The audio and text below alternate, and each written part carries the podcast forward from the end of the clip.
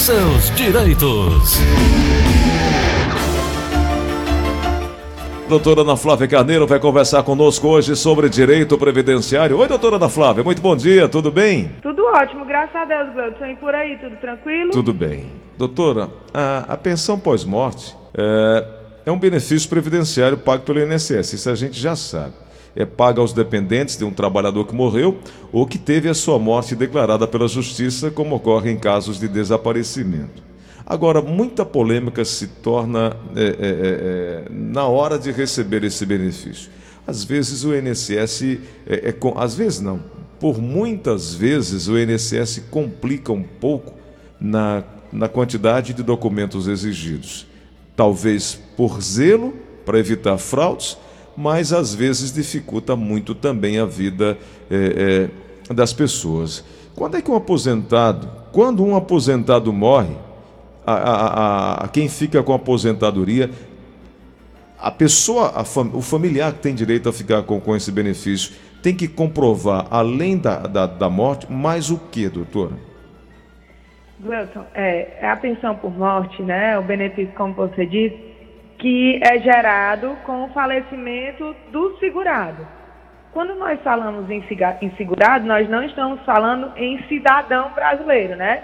O segurado, ele, ele é aquele que trabalha de carteira assinada ou contribui para o INSS ou está dentro daquele período de graça, né? Que é o período que ele mantém a qualidade de segurado mesmo sem pagar, né? Então, para a concessão da pensão por morte, o que, que é necessário? Primeiro, o óbito, né? Segundo, a qualidade de segurado. E o terceiro, a condição de dependente da pessoa que, que, que ficou em vida para com o segurado. Né? Então, no momento que for pedir o benefício, a pessoa tem que comprovar que é casado ou que vive em união estável ou que é filho, dependendo da qualidade da dependência econômica. Hum, entendi. Entendi. Doutora, é, esse é um assunto que a gente precisa é, trazer informações e, e, e esclarecimentos para as pessoas é, na hora de, de, acessar, de buscar esse direito. Né? Isso, Gleuton. E ainda mais porque agora em 2021 a pensão por morte sofreu algumas alterações. Quais, doutor? Na verdade, a pensão por morte vem sofrendo alterações ao, ao longo dos anos. Né? Antigamente ela era paga no valor integral para a esposa ou para o filho e, e para o filho menor de idade, né? Até 21 anos, tá, Gleuton? Uhum. Uma pergunta muito comum é, e, e, isso eu escuto assim, pelo menos umas três vezes por semana. Doutora, mas o meu filho está cursando a faculdade, não dá para estender a pensão por morte até os 24 anos? Não se pode confundir pensão por morte com pensão alimentícia, tá? A pensão alimentícia, sim, é possível estender até os 24 anos para quem está cursando a faculdade. A pensão por morte é, pela lei, paga somente até os 21 anos de idade, tá? Então, é, quem tem direito na classe 1, o cônjuge ou o companheiro, né, tendo que comprovar a união estável, e o filho menor de 21 anos que ainda não tenha sido emancipado. Essa classe, essas classes de dependência econômica de, de dependência, ela não precisa comprovar a dependência econômica, tá? Porque existem outras classes, por exemplo, quando, não, quando o falecido não deixa nem filho, nem esposa, os pais podem receber. Mas nesse caso, eles têm que comprovar que dependiam economicamente dos filhos, tá? Uhum. Doutora, qual é então, é... ah. Pode falar. Não, pode dizer, Gus. Não, eu queria saber, na verdade, qual era o prazo que a família tem para comunicar o falecimento ao INSS. Pronto, pronto, vamos lá. O prazo para comunicar o falecimento ao INSS também mudou ao longo dos anos, tá? No entanto, hoje em dia, tem que comunicar até 90 dias após o óbito, para garantir que o pagamento vai ser desde a data do óbito, tá, Gleuton? Uhum. Porque a pensão por morte ela pode ser solicitada a qualquer momento. A pessoa pode ter morrido em 1980 e o dependente, no caso a esposa, não saber que tinha direito à pensão por morte e solicitar hoje, tá? Mas, é, dependendo da data do óbito, porque isso depende, tudo que gira em redor da pensão por morte depende da data do óbito, que é o fato instituidor do benefício. Então, dependendo da data do óbito, é, quando demora muito para solicitar, só vai ser pago os atrasados no dia da solicitação. Tá. Doutora, quem que tem direito ao benefício? Quem que tem direito, melhor, a herdar o benefício? Pronto. Quem tem direito à pensão por morte? esposa, companheira, filhos até 21 anos não emancipados. Primeira classe. Se não existir ninguém nessa classe, passa para a segunda classe, que são os pais do falecido. Mas no caso dos pais do falecido, tem que ser comprovada a dependência econômica. Se não existir pais, passa para a terceira classe, que são os irmãos não emancipados e menores de 21 anos. Mas também precisa ser comprovada a dependência econômica, tá certo? Tá certo. Bom, doutora, quanto de percentual a esposa recebe dessa pensão? Pronto. Aí é outra, outra mudança que veio com a lei, né, Gleuton? A, a pensão por morte, ela era paga 100%. 100% ou da aposentadoria ou o cálculo que seria da aposentadoria. Digamos que a pessoa não tivesse aposentada ainda. Então, ela recebia é, o salário dela. Digamos que tivesse trabalhado dois anos, é feita aquela média, como se fosse conceder uma aposentadoria, e é pago 100% da pensão. No entanto, a partir de 13 de novembro de 2019, esse cálculo mudou. Hoje em dia, o cálculo da pensão por morte é paga em 50% mais 10% para cada dependente. Ou seja, o primeiro dependente vai receber 60%. Se tiver dois dependentes, 70%. Três dependentes, 80%. E assim em diante, tá certo? Uhum. Lembrando que à medida que os dependentes vão deixando de ter a qualidade para receber, por exemplo, era a esposa e quatro filhos menores, né? Então tinha 90%. À medida que os filhos menores vão atingindo a maioridade, eles vão deixando de receber o benefício e vai diminuindo a porcentagem. Doutora, quando um, um, um segurado ele morre, ele faleceu, ele tem direito ao auxílio funeral ou não? O que é esse auxílio funeral, Gleuson? Para pagar as despesas, caixão, essas coisas, não. Não, não desse funeral não tenho conhecimento. Uhum. Certo? É, certo? Agora, Gleuson, eu vou te falar sobre as mudanças que ocorrerão na lei agora em 2021, tá? Tá. É, com a reforma da Previdência, na verdade, desde dois, é, janeiro de 2019, houve uma mudança com relação a, a quanto tempo duraria o benefício. Porque o que a gente conhecerá pensão por morte? Pensão por morte vitalícia, né? Isso. Hoje em dia não é mais assim, certo? Passou é, a exigir, primeiro, 18 meses de contribuição para, a, para o caso de dependente de esposo, né? Dos filhos não tem essa exigência de, de contribuição, mas no caso de cônjuge ou companheiro, tem que comprovar que o falecido tinha 18 meses de contribuição. Não precisa ser direto, tá? Tem que ter 18 meses de contribuição. Não é carência. É até difícil de explicar, Gleudson, porque para o ouvinte eu acho que deve ser difícil saber qual a diferença entre contribuição e carência. Uhum. Mas a carência é aquela que você tem que comprovar imediatamente anterior ao fato que gera o benefício. E a contribuição, ela pode ser espaçada, entendeu? Tá, entendi. Então, para hoje em dia, um cônjuge receber um benefício por um tempo mais prolongado, o falecido tinha que comprovar, antes do óbito, 18 meses de contribuição, tá? E aí, Gleuton, o que é que mudou agora em 2021?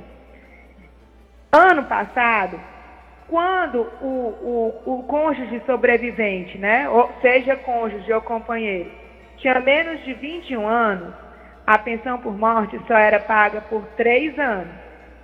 Esse ano, essa idade subiu. Ou seja, quem tem menos de 22 anos vai ser paga por três anos. Antes era 21 anos a 26 anos, recebia por seis anos.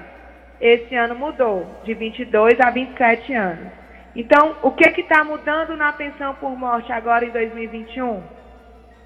Está ficando é, para a idade mais avançada e diminuindo o tempo de, de, de recebimento da pensão por morte. Ah, tá. Então são, são mudanças que não beneficiam tanto, né, o, o segurado? Não, não beneficiam. Hoje em dia, o cônjuge sobrevivente só tem direito à pensão vitalícia se no momento do óbito ele contava com mais de 45 anos de idade. Doutor, eu queria só para trazer uma informação, é simples, mas considero importante, relevante. Qual é o, qual a, quais são os documentos necessários, por exemplo, para que é, os requisitos necessários de documentos para fazer uh, o, o, pedido, né, para receber esse, esse, essa pensão por morte? O que é que precisa? Identidade, Pronto. CPF, foto, o que Pronto. mais? Primeiro de tudo, o óbito, né? Sim, sim, sim. Porque às vezes, é, às vezes acontece, Cleuton, de se, de se ter que entrar na justiça para fazer um, uma, um óbito por morte presumida, né? Uhum. Porque às vezes a pessoa desaparece sem deixar vestígios, né? Mas o primeiro de tudo é o óbito. Fora o óbito, precisa identidade, CPF do cônjuge sobrevivente e do falecido, tá? comprovante de endereço de quem está solicitando e documentos que comprovem a qualidade de segurado do falecido, seja a carteira de trabalho ou carnet comprovando a contribuição, ou no caso de pensão por morte rural, os documentos que comprovam que ele exercia atividade rural. Tá certo. É... E aí tem que comprovar também a dependência, né? Se for o cônjuge que está é, tá pedindo, apresenta certidão de casamento. Se for o companheiro, tem que comprovar a união estável. Como é que comprova? Através de fotos, testemunhas, é, conta de, contas que recebem no mesmo endereço, seja telefone, energia, desde que chegue no mesmo endereço, um no, conto do, um no nome do, do sobrevivente, um no nome do falecido, né? Comprovação da, dependência, da, da dependência, né? Ou no caso dos filhos, a certidão de nascimento. Doutor, em caso de acidentes, uh, morte eh, vítima de acidente, o, o, precisa de mais o quê? Na, no caso da vítima do acidente, Gleuton, vai ser afastar essa necessidade de comprovação dos 18 meses. Fora isso, não muda muita coisa. Ah, tá. Isso é, também precisa do documento que comprova a qualidade de dependente, né? Como já falamos aqui para Isso, a qualidade dependente, né? O esposo comprova através da certidão de casamento, o filho através da certidão de nascimento ou identidade, qualquer documentação que tenha afiliação, né? É, é verdade. Bom, doutora, falamos tudo ou tem mais algo para a gente falar aí sobre pensão por morte? Falamos tudo. Perfeito. Já tem muita gente também mandando perguntas aqui, inclusive de Fortaleza, de outros estados também. A pergunta que vem do Raul de Ubajara queria faz, falar sobre. A minha mãe trabalhou muito tempo sobre regime de contrato pelo Estado e, ao mesmo tempo, trabalhou em uma escola particular e conseguiu se aposentar pela escola. Mas só recebe referente a essa mesma escola. Ela que, é, é, o Raul quer saber o seguinte: tem possibilidade dela conseguir um adicional na aposentadoria, já que ela contribuiu é, enquanto trabalhou no Estado, doutora? É, na verdade, Gleuson, é, nesse caso da, é, da mãe do Raul, né? É mãe ou esposa? Isso, é a mãe dele. A mãe do Raul. Então, ela, ela poderia receber as duas aposentadorias, tá? A que era vinculada ao INSS, da escola particular na qual ela trabalhava, e a vinculada ao Estado. No entanto, Gleuson, se ela não completou o tempo suficiente para a aposentadoria para o Estado, se ela foi exonerada, se ela saiu desse emprego antes de completar o tempo suficiente, ela pode pegar uma CTC, que é uma certidão de tempo de contribuição do Estado, e averbar esse tempo no INSS. Para que, que isso vai servir? Isso vai servir para aumentar o tempo de contribuição dela no INSS. Ela pode juntar o que ela contribuiu no Estado com o que ela contribuiu no INSS. Eu falo em valores, tá, Gleuton? Tá. Porque eu creio que tenham sido atividades concomitantes, né? Uhum. Então ela pode somar os dois valores e aumentar o benefício dela junto ao INSS, sim. Tá certo. Bom, aqui tem um ouvinte com final de telefone 2931, fazendo aqui a pergunta, é o nosso ouvinte Jucá. Vamos ouvi-lo. Bom dia, Gleidson Rosa. Dia. É, um, um bom dia aí para a doutora. Duas perguntinhas rapidinho. Meu campeão, é, a minha esposa, ela tem 51 anos de idade e 30 anos de contribuição. É, ela já pode dar entrada na aposentadoria dela. E eu tenho 47 anos de idade e 22 de contribuição. Quando eu completar os 35 anos, eu posso dar entrada na minha aposentadoria já com essa nova reforma. Eu trabalho no momento na área de portaria.